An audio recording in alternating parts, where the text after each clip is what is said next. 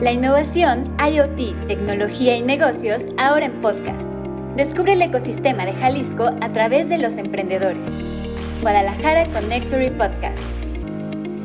Hola, muy buen día y bienvenidos al podcast de Guadalajara Connectory. Mi nombre es Verónica Rodríguez y le doy la bienvenida a toda la gente que nos escucha. Estamos en la segunda temporada de nuestro podcast, en el quinto capítulo ya.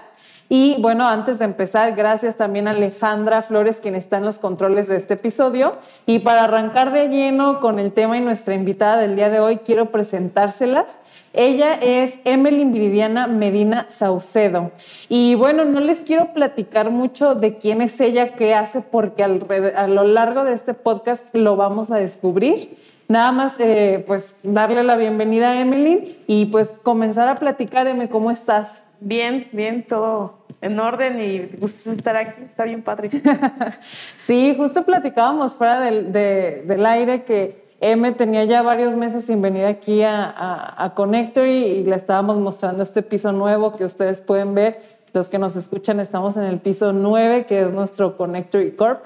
Entonces nos da muchísimo gusto que estés aquí, M, que se nos haya hecho tener esta sesión y estoy segura que la gente que nos escuche le gustará mucho eh, que platiquemos, conocer tu perfil y descubrir como lo que has hecho a lo largo de tu trayectoria profesional. Pero mira, ¿qué te parece si nos vamos desde el inicio? Vamos a platicar desde que tú decides comenzar tus primeros estudios profesionales, ¿no? Que estamos hablando de la universidad. ¿Qué estudia esa, qué decide estudiar esa M de 18 años y por qué? Platícanos. Bueno, fue a los 17, ¿no? Para ser un poco más como puntuales en el tiempo. Ok. Eh, estudié ingeniería mecatrónica en el Instituto Politécnico Nacional en la Ciudad de México. Ok. Tú eres de Ciudad de México, ¿verdad? Sí, sí, 100% chilanga. ¿no? Arriba de chilangos, muy bien. Eh, y bueno, ¿por qué, ¿por qué estudiar ingeniería mecatrónica? Yo creo que es la historia de mi vida y lo más bonito que puedo platicarles a las personas M a los 18 años tuvo una M más chiquita, que tenía 12. a mis 12 años tuve la, la, experiencia de haber visto en una clase de tecnología robots. Okay. Fue como maravilloso, ¿no? Fue muy bonito porque eh, pues más o menos como por darles un contexto, ni siquiera había pantallas planas, o sea, ni internet. O sea, bueno, ya había internet, pero tenía que ir un cafecito para, al café internet para poder tener acceso a ello, ¿no? Ya tenía computadora en casa, pero pues mi manera de comunicarme era en carta. O sea, sí. como que... Tu información, ¿no? Entonces los mi maestra de tecnología en ese momento todos los miércoles nos ponía videos de muchas cosas que hay en el planeta, pero un día llegó y puso robots. Y yo, wow, o sea, la verdad es que hasta lloré de la emoción de lo que estaba yo viendo porque de verdad fue muy impactante para mí, o sea, me movió, me movió mucho. ¿Qué representaba para ti ver robots? O sea, ¿qué, qué te hizo sentir? Nunca, nunca lo había visto. por ser algo tan nuevo entonces, o sea, por ser algo que no conocías, dijiste, ¿qué, qué, qué es esto? Pues Fíjate que lo que más me interesó, o sea, ver como algo que se movía, que tenía por ahí foquitos, veía que tenía como tarjetas de electrónica, porque eso ya me gustaba desde antes. Ok. Eh, era la gente que estaba atrás de, ¿no? O sea, operándolos, haciéndolos. Y, y, había una entrevista en la tele que estaba diciendo, no, pues es que nos costó cinco años, no sé qué. y entonces me vi ahí, dije, ¿por qué no? O sea, si hay gente que ya está haciendo estas máquinas que se mueven y que hacen un montón de cosas, ¿por qué yo no? Wow. Yo tenía así 12 años y ya tenía como ese tipo de tu, pensamiento. Tu vocación te sí, llegó. Ahí la encontré. Oye, mi ahorita que decías que las tarjetas de electrónica, que eso ya te llamaba la atención, ¿por qué? O sea, ¿tienes como alguna inspiración, tu papá, tu mamá, algún tío? Por, ¿De dónde viene este gusto también por este tema? Tuve a los mejores papás del planeta, en ese sentido. O sea, sí quiero decirte que tuve un, papá que me dijo en algún momento de mi vida, a ver, ven, te voy a enseñar a hacer plomería, te voy a enseñar a arreglar tu bici, te voy a enseñar a hacer muchas cosas en la casa. Y me dijo, ¿por qué? Porque no estoy en la casa y alguien le tiene que ayudar a tu mamá a hacer las cosas. Sí. Y yo, ah, bueno, está bien, ¿no? Y ya más grande me dijo, tienes que aprender a hacer estas cosas porque no sabes con quién te vas a casar. y yo, ok, ¿no? ¿Qué tal que es un...? no, pues es que no, no sabemos. O sea, hoy en día vivo sola y realmente todo lo que sé hacer pues lo aplico en mi casa. ¿no? Claro, A lo mejor no es como que haya pensado en casarme, pero, pero lo tengo Sí, que arreglar. Y que es muy, o sea, como de nuestra generación que hablábamos ahorita que somos de la misma edad, de que sí realmente nuestros papás sí seguían viendo este como nuestro goal de vida la casada, ¿no? Entonces, eh, por eso yo creo que también te lo, te lo, te lo encomendaba de esa forma, pero definitivamente, pues al ser una persona independiente, te funciona, ¿no? Bastante, o sea, y, y es como el punto donde después de eso mi vida cambió mucho, ¿no? Y por otro lado, mi mamá, muy maker, ella tenía un emprendimiento para poder llevar eh, adornos a las fiestas, o sea, ella hacía mesas de decoración para fiestas. Eh, y nos ponía de muy chiquitas, ya sabes, agarrar la pistola de silicón, Sí. hacer un montón de cosas, a maquetar cómo se iba a ver, eh, ver que los colores sí tuvieran como concordancia. O sea, era como la parte muy artística por la parte muy técnica mi papá. Y aunado a esto, yo tenía un amiguito en la colonia que su papá arreglaba teles. Entonces, yo, yo cuando me iba a jugar a su casa, el señor tenía una bodega llena de radios, televisiones y un montón de cosas. Entonces yo me, yo me perdía de verdad viendo cómo los engranes entre, entrelazaban en un... Wow. no, yo me encantaba. Y el Señor siempre tenía como la dedicación de enseñarnos, no, pues esto es la electricidad, esto es un LED, esto es un foco. De verdad es que tuve una infancia en ese sentido muy enriquecedora porque desde el punto de vista de, de- tuve una mamá emprendedora Sí. eh, y que siempre ha estado muy movida en muchas cosas, nunca se ha parado. Y un padre que me enseñó a hacer estas cosas muy técnicas, donde de verdad el tema de género no existía, o sea, de esto no es de mujeres, esto es de hombres. O sea, él me dijo, a ver, ven acá que vas a aprender a hacer plomería, vas a aprender a hacer mecánica porque necesitas saber, vamos a arreglar la electricidad de la casa, ¿no? O sea, fue como muy, para mí, muy, muy ilustrativo. Entonces, yo cuando llego a la secundaria y veo los robots, fue como concluir toda esa información acá, Sí. ¿no? Entonces dije, claro, pues esto que tiene sentido. Fue como una respuesta, ¿no? Curiosamente, Ajá. ¿no? Y, y dicen mi mamá que a mí siempre me llamó la atención estar desarmando cosas. Claro. Siempre. Y, y siempre hice las maquetas más extrañas del planeta y se movían y prendían y no sé, o sea, hacía muchas cosas muy extrañas. Entonces fue como muy entretenida esa parte de mi vida, ¿no? Y pues a los 12 años decidí ser ingeniera. Sí, entonces tú dices, yo voy a ser ingeniera, pero claro, pues tienes 12 años, estás en la secundaria, luego llegas a la, estás en, pues sí, terminando primaria, llegas a la secundaria, luego la prepa y tú sigues con esa idea, entonces ya entras a estudiar al Politécnico. ¿Qué pasa en mi etapa de la preparatoria? Yo entré a una preparatoria del Politécnico. Ok, ya desde antes tenías Sí, un o sea, entonces hice mi examen, me quedé súper padre. Y estando ahí, un profesor, yo que era muy hiperactiva, porque de verdad siempre he sido como, no, no, no paro un rato y, sí. y tengo que estar como ocupada y como focalizando mis ideas. Si no, era una niña muy traviesa, si no hacía eso, de verdad me tenía que poner a hacer algo interesante, ¿no? Entonces, Tu él- atención se iba muy pronto. Sí, entonces un profesor me dijo, oye, es que estamos hablando, estamos abriendo un club de robótica. No tenemos a nadie, pero vemos que eres como muy, intro- muy extrovertida y queremos invitarte y que te jales un grupo de amigos y ver qué pasa, ¿no? Y yo la verdad es que mi idea fue como, wow, me van a dar clases de robótica y mi sueño. Y no fue así, o sea, fue más un tema de aprender yo sola, de, de saber Muy que. Sí, de que a lo mejor si destruía algún juguete que se movía, lo podía llevar como toda la circuitería y los motores a otra cosa y Ok. darle otro uso. Y pues así fue como empecé. Entonces, a mi primer concurso de robótica, yo tenía 16 años. Sea, estabas en la prepa todavía. Sí, exactamente. Y de ahí me dicen M-Bot, ¿no? Emily De- Robot. Ahí me, ahí- me gané mi apodo. Porque de verdad es que a mí me fascina el tema. O sea, O sea, te quedó así como anillo al dedo, dirían por ahí. Ay, Eme, oye, y entonces, bueno, tienes ya ese acercamiento, empiezas como esta parte autodidacta y tú dices, yo ya sé que voy a ir a esta ingeniería en mecatrónica y entras. Entonces, ya estando ahí en la ingeniería, ¿qué, qué, qué, qué visualizas? Dices, sí es como me lo imaginaba, no, me gusta más. ¿Qué pasa con M en ese proceso? No, no era como lo imaginaba. De verdad que Casi sí. nunca es, ¿verdad? Nunca. O sea, creo que lo que a mí me mantuvo en la escuela y que sí pude hacer como muchas cosas fue que también había un club de robótica y era la única mujer. Entonces, eso, eso para mí impactó mucho mi vida porque no solamente era la chica del club de robótica, sino aparte era su líder, ¿no? O sea, yo, yo les estuve pues muchos años ahí en, en, el club y aprendí muchas más cosas, no solamente la parte técnica y muy empírica de estar haciendo robots, porque realmente todo lo que aprendí nunca lo vi en la escuela.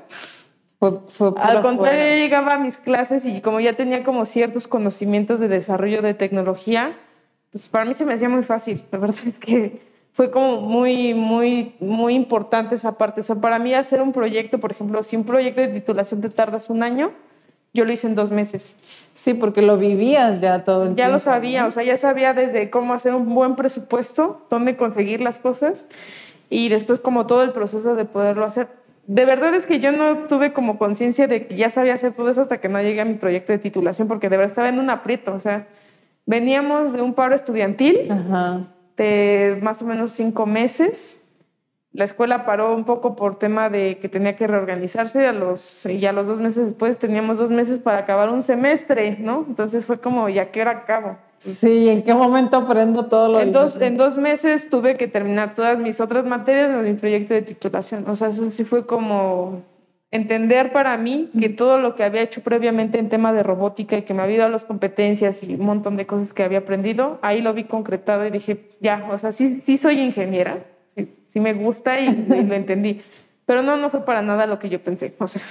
Y, y, pero afortunadamente está esta parte de las actividades extraescolares y extracurriculares que te da otra perspectiva muy diferente y que hemos platicado en algunas otras ocasiones con otros invitados de salir como de tu caja o tu zona de confort y ir más allá, ¿no? O sea, lo vemos en, algunas otras ocasiones como el networking o este, buscar como eh, actividades extras que hay en todos los lugares, o sea, ya cuando estás trabajando como en tu vida normal, y cómo hacer ese extra o ese subir un escalón más que el resto de los compañeros te da una perspectiva totalmente diferente y te ayuda a entender la, tu etapa en la que estés de otra forma, ¿no? Eso me parece como sumamente interesante y que tal vez si tú no te hubieras metido a ese club de robótica y todo lo que hiciste, tu experiencia universitaria hubiera sido muy diferente, ¿no?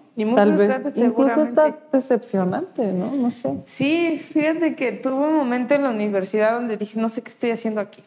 O sea, pero, pero no notaba que era un tema de machismo. O sea, sí me tocó vivir eso porque era un, era un momento donde solamente llevaba materias de mecánica. Y desafortunadamente tuve profes de esa área que no, o sea, muy desagradable la situación. Qué difícil. Y entonces ahí incluso evalué y dije, ¿de verdad me gusta todo lo que implica hablar de mecatrónica? O sea, no, no, y dije, a mí me gusta el control, a mí me gusta la ingeniería en electrónica, me gusta la, la, ingeniería en programación, pero la parte de mecánica de verdad me causó un ruido así en la cabeza, porque aparte me sentía impotente por un lado, pero aparte me hacían sentir que no lo entendía. Sí, o sea, porque No, era Incapaz, ¿no? era no era congruente respecto a lo que yo hacía en clase con mis calificaciones, pero había ese tema de, de mucha opresión.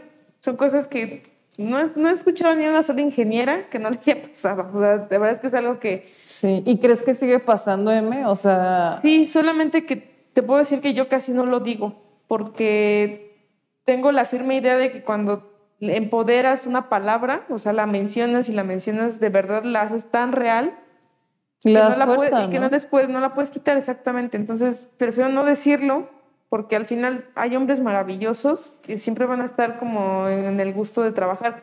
También hay mujeres que simplemente no, no, no pueden tener una relación profesional con un hombre y también se encuadran en eso. Claro. Pero yo creo que ahorita estamos en un punto en la sociedad donde ya las mujeres hemos visto que podemos hacer un gran equipo con los hombres y los hombres viceversa, ¿no? O sea, el tener dos enfoques de una manera muy distinta de vivir es importante para cualquier proyecto. Por supuesto. Y le da otra, otra, otra perspectiva y otra fuerza, ¿no? Que habla, hemos platicado también de los equipos multidisciplinarios que los vemos, por ejemplo, en los hackatones, ¿no? Porque una señora de 50 años este, brindaría algo a un hackatón? Pues porque tiene experiencia, ¿no? Porque ha vivido, a lo mejor no está en temas de desarrollo de tecnología, pero sí incluso una ama, una ama de casa incluso hasta en administración de recursos, ¿no? Es increíble. Son mejores project manager del mundo. Claro, estoy de acuerdo. Yo veo a mi mamá y digo, ¿cómo le hacía? Somos cuatro, imagínate. Entonces, sí, estoy totalmente de acuerdo. entonces, a ver, M, sigamos avanzando. Terminas esta ingeniería, sales todo este conocimiento que tienes y eh, a partir de, pues, de tus clases, obviamente, y pues de, de los clubes en donde participaste, y luego, ¿qué pasa? O sea, ¿qué dice M? Bueno, ¿y ahora qué? ¿Qué sigue? ¿Hacia dónde te vas? ¿Qué sucede? ¿Cuál es el factor diferenciador? Yo creo que de una persona que de repente llega a un punto y no sabe qué hacer, a otra que de repente las cosas se le van dando, es que pues me ha tocado que la vida sí me ha llevado, ¿no? 12 años y dije, voy a ser ingeniera. Ajá. Antes de ser ingeniera yo dije, ¿qué voy a hacer de mi vida si me estoy dando cuenta que esto me está frustrando de alguna manera? Sí pues solito me dio la respuesta. La, la educación me encanta. Eh, ahorita que decías, ¿no? ¿Cuál es el diferenciador entre una persona que está haciendo actividades extra eh, escolares y otra que no? Es que esta, estas personas que hemos estado ahí hemos formado nuestra educación como hemos querido. Y, y en adicional te vuelves una persona extra talentosa. Claro. Porque te abre el mundo para ver dónde hay más problemas muy enfocados, ¿no? Entonces, la educación a mí me, encanta, me fascina y sé que el tema de eh, brindar tecnología a la educación es primordial, porque hoy qué haces con una computadora dentro de una escuela en el siglo XXI después de una pandemia, cuando están hartos de ver una computadora. Sí. Realmente no tendríamos por qué verlo como un enemigo, sino sigue siendo una herramienta de trabajo para maestros y alumnos y padres de familia. Pero llegar a esas conclusiones me costó mucho trabajo, ¿no?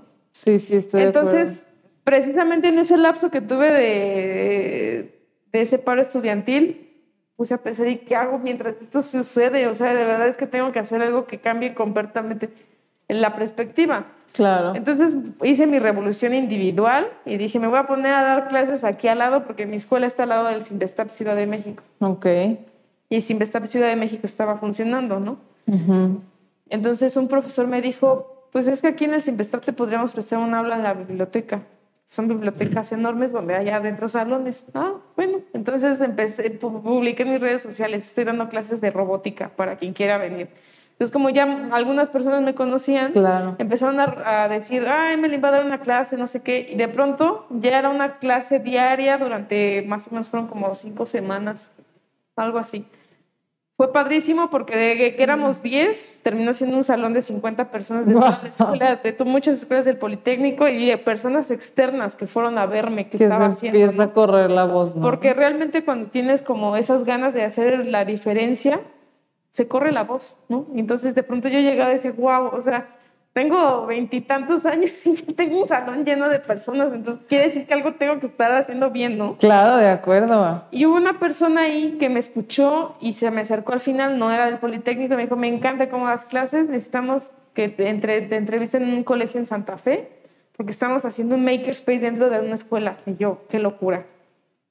Porque en aquel entonces apenas estábamos viendo algunas cosas de impresión 3D, pero en la escuela ya quería tener impresoras 3D y cortadoras, y, o sea, todo lo que tenían aquí abajo en el, en el IoT Lab eso, pero para una escuela, o sea, era como... Sí, y, y, que la verdad es que, o sea, pues somos jóvenes, pero ha cambiado tanto la, el o sea, como el avance tecnológico que en ese momento, pues me imagino que sea como, wow, o sea, de por sí no es que todas las escuelas ahorita lo tengan, ¿no? Claro, pero en ese pero momento... imagínate tener 12 años, o sea, pues, me volví atrás a mi niña chiquita y yo, ¿qué hubiera hecho yo con todo esto aquí, no? No, sí, no, no, sé, vuelve maravilloso.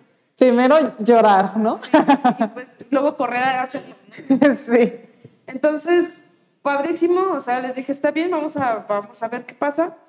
Exactamente cuando yo terminé mi examen profesional, dos meses después, y a los tres días ya tenía trabajo, ¿no? O sea, yo ya, había, ya me habían contratado previamente a que yo salía de la escuela y, pues nada, me dieron dos días para descansar después de la locura que es terminar el examen. Sí, claro. Ya estaba dando clases. En, en esa escuela que, que Todavía no estaba en laboratorio, entonces también me tocó como el proceso de la, del diseño del laboratorio. O sea, eso también para mí fue como muy, muy padre porque fue como pensar en los espacios, pensar en el alumno, pensar en las clases, pensar en todo lo que se podía hacer y lo que no se podía hacer. Sí, claro. Fue como padrísimo. Y ahí estuve trabajando dos años. En un, colegio de judíos en Santa Fe y Puedo decirte que ha sido, creo que la época más bonita de mi vida, porque de verdad ver la cara de los niños cuando algo se transforma. Y, que, y decir, yo hice esto, ¿no? Este, yo logré este, estas... Y sí, hacían proyectos este de ingeniería, yo me los traía de allá por acá, los niños por toda la escuela haciendo instalaciones con sensores, se los ponía a programar, hagan una aplicación, hagan esto, hagan el otro. Entonces, no sé, de verdad es que aprendí desde cosas donde los niños tienen muchas inquietudes. Por ejemplo, tuve una alumna que eh, tenía un problema en la cadera, cada cierto tiempo la tenían que operar porque se le fracturaba. Entonces ella estaba pensando en hacer una prótesis que le pudiera aguantar y que se pudiera estirar conforme ella iba creciendo. Y me dijo, ayúdame, o sea, tienes aquí un laboratorio, estoy segura que podemos hacer algo para que me dejen de operar tanto tiempo. Sí. Y eso hicimos, hicimos una, una prótesis en impresión 3D. Hizo una maqueta de su cadera, o sea, hubieras visto como todo el modelo de que tuvimos que hacer, luego estuve experimentar materiales, o sea, eso de verdad es ingeniería aplicada a la educación, sí. pero de manera muy palpable. Sí, que está este, eh, bueno, M, y también porque actualmente cada vez yo veo más uh, colegios, eh, escuelas que ofertan clases de robótica, ¿no? O sea, es como algo que que ya es parte casi casi de la currícula educativa, sobre todo como en los colegios. Pero esto que tú nos platicas, digo, está increíble porque es también aplicado a un caso real de, de una persona a la que le va a funcionar este desarrollo, ¿no? Y, y ya son cuestiones que vemos eh, normalmente como a un nivel más avanzado, ¿no? En una escuela de educación básica, ¿no? Supongo que esto fue increíble para ti vivirlo y poder como ser parte de este, pues de, este, de esta transformación digital, ¿no? Sí, sin duda. Voy a ser la persona más incongruente con mi siguiente comentario, pero las para que entendamos cuál es la diferencia entre lo que hacíamos nosotros en el colegio y siguen haciendo y una escuela donde nada más dan robótica si lo viéramos como en ejemplos más concretos de lo que todos hemos vivido, la robótica es como estudiar matemáticas. Es muy, que si no ves más allá de, de, la aplicación, te quedas como, sí, puse cables, pegué y puse y se mueve, ¿no? Sí. Cuando realmente le estás dando la vuelta a lo que estás aprendiendo de manera práctica ahí, te das cuenta que puedes darle estos casos de uso real, ¿no? Entonces, esa es la, esa es la educación maker el maker ed, ¿no? Sí. Es, muy importante como saber que incluso esta parte de educación donde descentralizas eh, el, el, modelo tradicional a algo que donde tú, donde tú quieres hacer algo y a partir de ahí aprendes modelado, impresión 3D, eh, materiales. O sea, fíjate lo que una niña de secundaria estaba aprendiendo a los 15 años para poder solucionar un problema que le afectaba a ella directamente, ¿no? Claro. Y que me hizo a mí también como ingeniera ponerme un reto bien importante, porque era como hacerle un acompañamiento, pero yo tenía que investigar demasiado previamente para poderle ayudar. Claro, definitivo. Entonces, la educación solamente de robótica es algo que muy difícilmente, si no hay un acompañamiento más allá de, se vuelven las clases clásicas de matemáticas, donde, ¿y esto para qué me sirve? Sí, entras en esa en esa disyuntiva y, lamentablemente a muchos no, nos tocó incluso hasta decir, ¿por qué y, mis Y te diré algo, y eso es una cosa muy concreta. Todos sabemos matemáticas, todos somos científicos natos. El problema es que los profesores que nos han tocado en la vida no nos saben explicar y entonces terminamos odiando. Entonces no odias las matemáticas, odias la clase que el profesor te estaba dando. Sí. Y ahorita nada más de ver tu cara es como te acordaste de muchas cosas que... No, y es que sabes qué, me, o sea a mí me pasó algo muy curioso, bueno, no, no curioso, muy horrible, que en la preparatoria yo en primer semestre reprobé la, materia de matemáticas. Me fui extraordinario, lo reprobé. Me fui a repetir la materia y entonces mi mamá, o sea, también esta parte como la educación, pensó que era buena idea castigarme todo el semestre eh, meterme a clases extras de matemáticas. Entonces, imagínate, mi vida era matemáticas en la mañana, clases extras de matemáticas, repetir la materia de matemáticas en la tarde. No, no, o sea, yo te puedo decir que fue la peor época de mi vida cuando pudo haber un twist, ¿sabes? Y también este, cómo se percibe el tema de la educación, eh, que, bueno, afortunadamente esto va cambiando, pero que no es igual para todos, que es más un descubrimiento que una imposición y de aquí podríamos dejar de hablar de M y ponernos a hablar de esto. Pero bueno, no va a pasar porque si no, para volverte a tener aquí, olvídate. Entonces, este, retomando un poco, trabajas en este colegio por dos años y después, ¿qué, qué, qué pasa con M? Te digo que yo siempre iba como pasos atrás y adelante, ¿no? A, a la par del colegio, yo colaboraba ya mucho con Campus Party. Ok. Eh, porque yo desde la universidad había tenido como algún acercamiento laboral con ellos y yo decía, es que este evento está muy chido. Te o sea, desde algún día yo tengo que trabajar para ellos de manera así como muy, muy formal y porque está padre lo que, el impacto que está generando en tantos jóvenes. O sea, a mí me lo cambió. Yo, yo siempre he dicho que tengo un antes y un después de haber ido a esos eventos. Por la gente que conoces, por lo que aprendes, por lo que vives. O sea, realmente es como si estuvieras encerrado en un mundo alterno y, y te hubieras metido un montón de cosas de en temas de educación, de, de tecnología y, y sales ahí sabiendo muchísimas cosas, ¿no? Sí, sí. Decía, está padre, está padre como pensar en trabajar para ellos. Entonces yo seguía como teniendo estas colaboraciones donde año con año venía. Y yo estaba, pues yo seguía muy metida en temas de robótica, en las comunidades de robótica. Y pues el tema maker, pues evidentemente lo vivía, ¿no? O sea, era mi, era mi día a día y de verdad es que pasaba días en el laboratorio. Sí. Entonces me ofrecen generar algo muy padre que era un área de robótica para el evento, que se llama Talent Robotics. Y yo, ah, vamos a hacerlo. O sea, yo llevaba, en la mañana iba al colegio, en la tarde iba a, a la oficina allá en, en- en Polanco y estuve coordinando con todo el equipo pues esa área de robótica dentro del evento, ¿no? Llega el 2017 y fue un boom. O sea, quienes fueron a la Expo Guadalajara y vieron Talent Robotics, Nunca habían visto un torneo de robótica, porque aparte no, no era cualquier cosa, habíamos traído gente del extranjero, japoneses, unos, unos cuates de Europa. No, entonces era así como padrísimo ver a de verdad a las personas que hacen robótica y que son como los memes, ¿no? Muchas veces hemos visto estos robots que salen volando. Sí, pues eso lo vivimos en la expo, ¿no? Padrísimo, o sea, creo que fue una experiencia muy linda y ahí me ofrecen ya venirme a vivir a Guadalajara y trabajar para Talent Network como la directora de Ironland, donde, Guau. donde era ya la parte de robótica, llevar el makerspace, el área de drones. Y yo decía, pues es que de aquí soy. Sí, ya, ¿qué O más sea, puedo pedir, no? Y, y, com- y compaginan la parte de educación porque era parte también de hacer que las personas siguieran aprendiendo. Totalmente. Y abrirlo, ¿no, M? O sea, hacer que quien sea, quien sea de verdad, puede ir a, a est- a este evento y ser parte de y de- reconocer incluso este talentos que ni siquiera, o gustos que ni siquiera sabía que estaban. Inspirar. O sea, Exacto. fíjate que yo, yo llevaba algunos eventos de robótica organizados previamente. Y eran los mismos que veían las competencias, eran los mismos que competían, ¿no? O sea, entonces era como muy, Muy ni- eh, de muy de nicho. nicho, ¿no? Claro.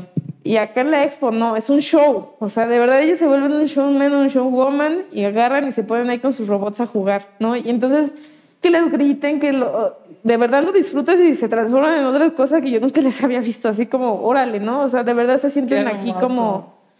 En su casa, en su espacio. Ajá, ¿no? exactamente, y que alguien les esté diciendo. Y me ha tocado de muchos chavos que están afuera viendo, que dicen, yo quiero estar ahí, o sea, se ven reflejados, les pasa como cuando yo vi la tele, ¿no? Y se inspiran, se ponen a estudiar ingeniería y el siguiente año ya están compitiendo ahí. Eso está padre porque se ponen retos. Entonces ahí fue cuando vi una transformación en el proceso del talento. Dije, creo que estoy en el lugar correcto para poder hacer cambios importantes en la sociedad, ¿no? Siempre he pensado que ¿Qué haces con la tecnología si no te puede ayudar a ser mejor ser humano? Entonces no sirve. Tienes que, tienes que hacer que la tecnología siempre nos ayude a ser un poco más eh, palpables como humanos, ¿no? No olvidarnos de esa parte, porque ya muchos nos sentimos robots, ¿no? Pero no somos eso. Sí, exacto. Es sí, creo que mejor dicho imposible, es una herramienta, ¿no? Totalmente. Y, en- y entonces ya comienzas ya en este proceso y qué ha pasado eh, a lo largo de tu trayectoria dentro de Talent, que sé que son eh, ya algunos años. Has ido como, ha ido evolucionando tu posición. Sigues ahorita, ajá, ¿qué, qué, qué, qué estás haciendo ahorita y qué, qué está pasando? Y me cuéntame. Eh, padre, o sea, fue lindo como haber sido la directora de Ironland. Me di la oportunidad de conocer muchas industrias, muchas empresas, muchos, muchas organizaciones. Y yo dije, es que a todos ellos los tenemos que llevar al evento. O sea, hay que hacer que esto se haga un ecosistema, hay que hacer que esto funcione más allá de solamente una competencia de robótica, sino que también gente que está haciendo, por ejemplo, no sé, temas de medicina, voltea a ver que hay niños que están haciendo robots y que se los llevan a trabajar con ellos, no sé. O sea, el tema de la innovación estaba ahí, pero como te decía, más allá de un robot, ¿qué más puedes hacer? Pero realmente a veces no lo ves porque nadie te lo ha dicho, pero ya sabes resolver muchas cosas que hay en la industria agro, en la industria médica, no sé, ¿no? Muchas cosas que hay alrededor. Entonces, mis jefes se dan cuenta que tengo la capacidad de generar alianzas estratégicas y un año después me dicen, nos gustaría que tú llevaras el área de ecosistema de talento, que es un área que se convirtió con los años en un área de alianzas y vinculación. Ok. Donde ya no solamente hablaba de llevar al evento en temas de robótica a algunos aliados, sino de todas las áreas. Entonces empecé a conocer de blockchain, del área de developer, de creative, de gamer, em, del área de, de, startups. O sea, estuve como conociendo otros mundos que no había visto en mi formación como ingeniera, ¿no? Y, qué nutritivo, ¿no? Fue padrísimo, sí, me gustó mucho, incluso en el punto donde te puedo decir hoy, ¿no? Una persona extra talentosa hace esto, una persona con talento. O sea, empecé yo como a formarme en un tema más de innovación social. Y pues ahí encontré como mi otro eje, ¿no? O sea, ya había encontrado que era la robótica, la educación y ahora el tema de innovación social. O sea, son como esas cosas que hoy me están como... Son tus pilares. Llevando, ajá, en, en mi proceso profesional para el crecimiento. Y estuve ahí dos años, estuve coordinando algunos proyectos con Talen y la Secretaría de Educación, o sea, estuve haciendo como varias cosas y en febrero de este año, eh, pues me dicen que me quieren ya en otra posición, que es la dirección de, de contenidos dentro de la empresa. Okay. Que, es la, que es la dirección que le da como sentido de hacia dónde, cuáles son las tendencias que el evento tiene que atender. Y, yo, ¿cómo? soy ingeniera. claro, y además, ¿cómo? O sea, ¿cómo? ¿Cómo se hace eso? Platícanos. ¿Cómo haces toda esa logística? Digo, un resumen, pues, porque si no, aquí nos darías un, una cátedra. Creo que sigo aprendiendo, porque pues, a mí me dijeron, es esto, y yo medio lo entendía porque fueron como mis primeras cosas que hacía cuando era el otro evento. Sí. Pero creo que aquí lo interesante es un tema de mucha investigación, o sea, es algo que me gusta, de todos los temas que de por sí ya estaba hablando con los aliados, que ya entendía cómo funcionaba el ecosistema de talento, el ecosistema de innovación, y ver qué está pasando en el planeta entero. O sea, no hay día que no me despierte desde el primero de febrero del 2021, que no me levante a leer artículos en Internet en todos los idiomas y aunque no lo sepa, lo traduzco eh, para ver qué son las tendencias. O sea, tenemos que ir al día y buscar gente especialista en México para que otros estén inspirándose de ellos. Te, te preguntaba hace rato por, por Miguel, ¿no? que te lo recomendé. Por ejemplo, él ahorita es el experto en metaversos en México. ¿Quién más lo está haciendo? De verdad es que nadie.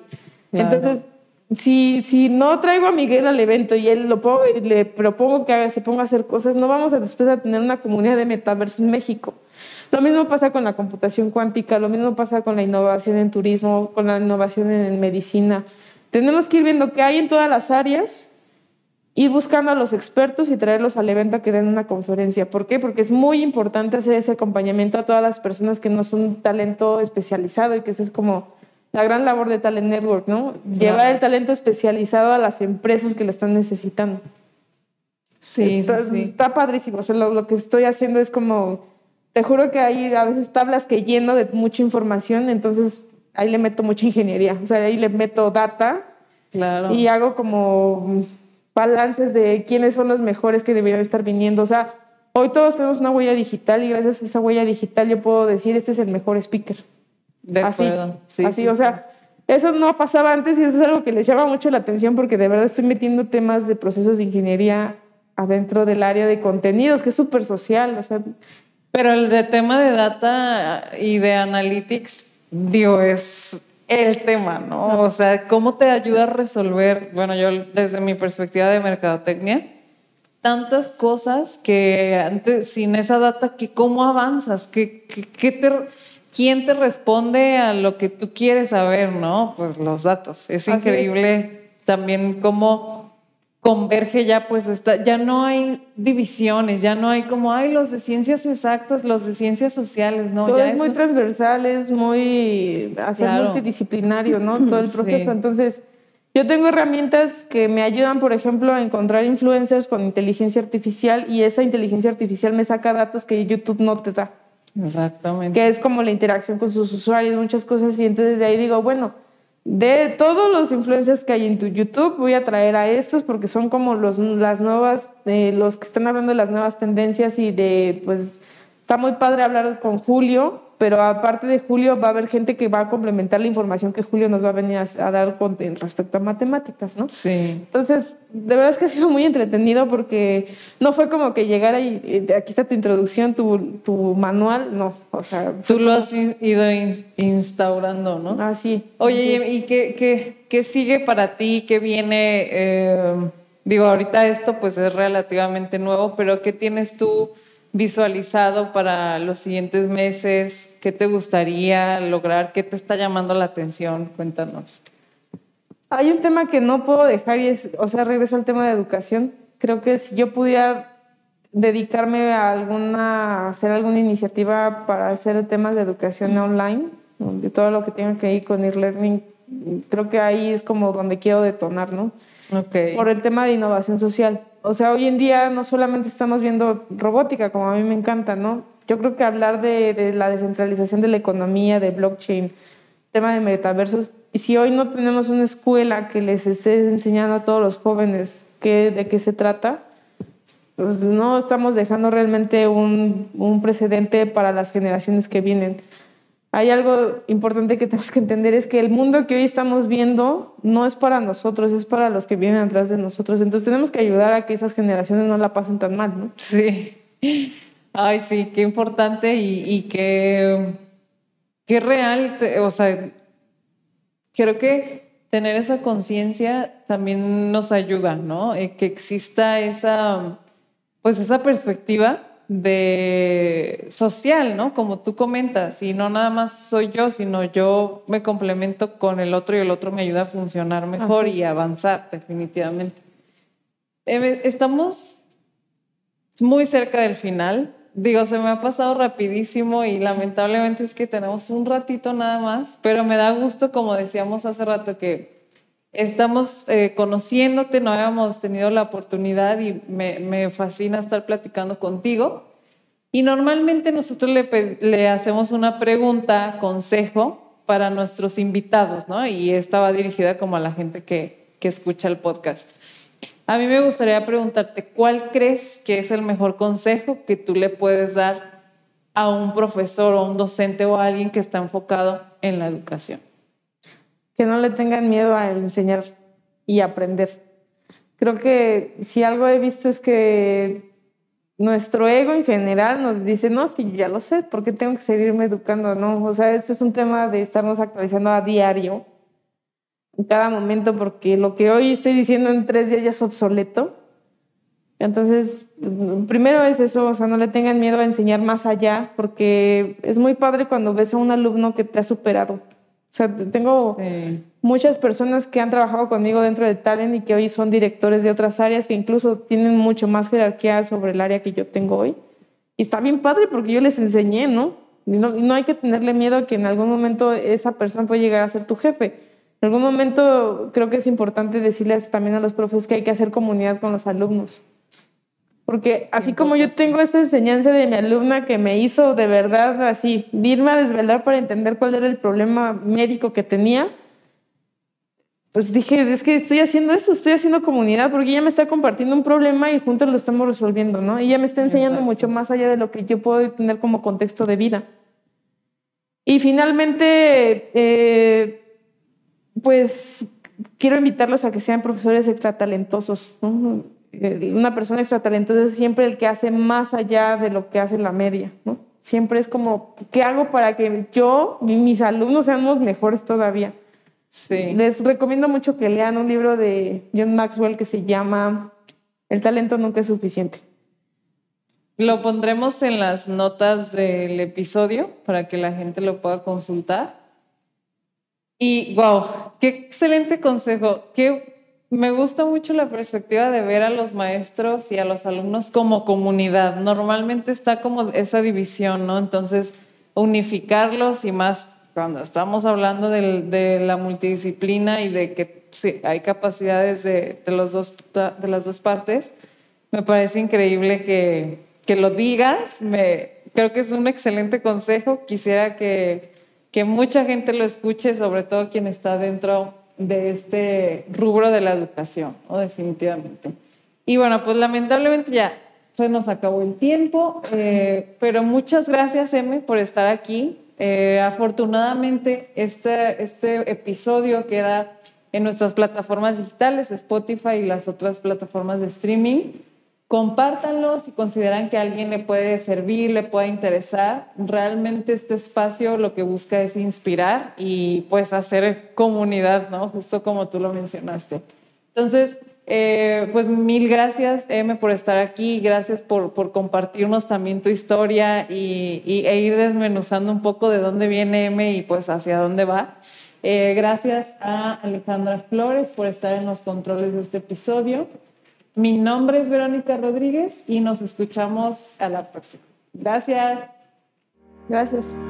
La innovación, IoT, tecnología y negocios ahora en podcast. Descubre el ecosistema de Jalisco a través de los emprendedores. Guadalajara Connectory Podcast.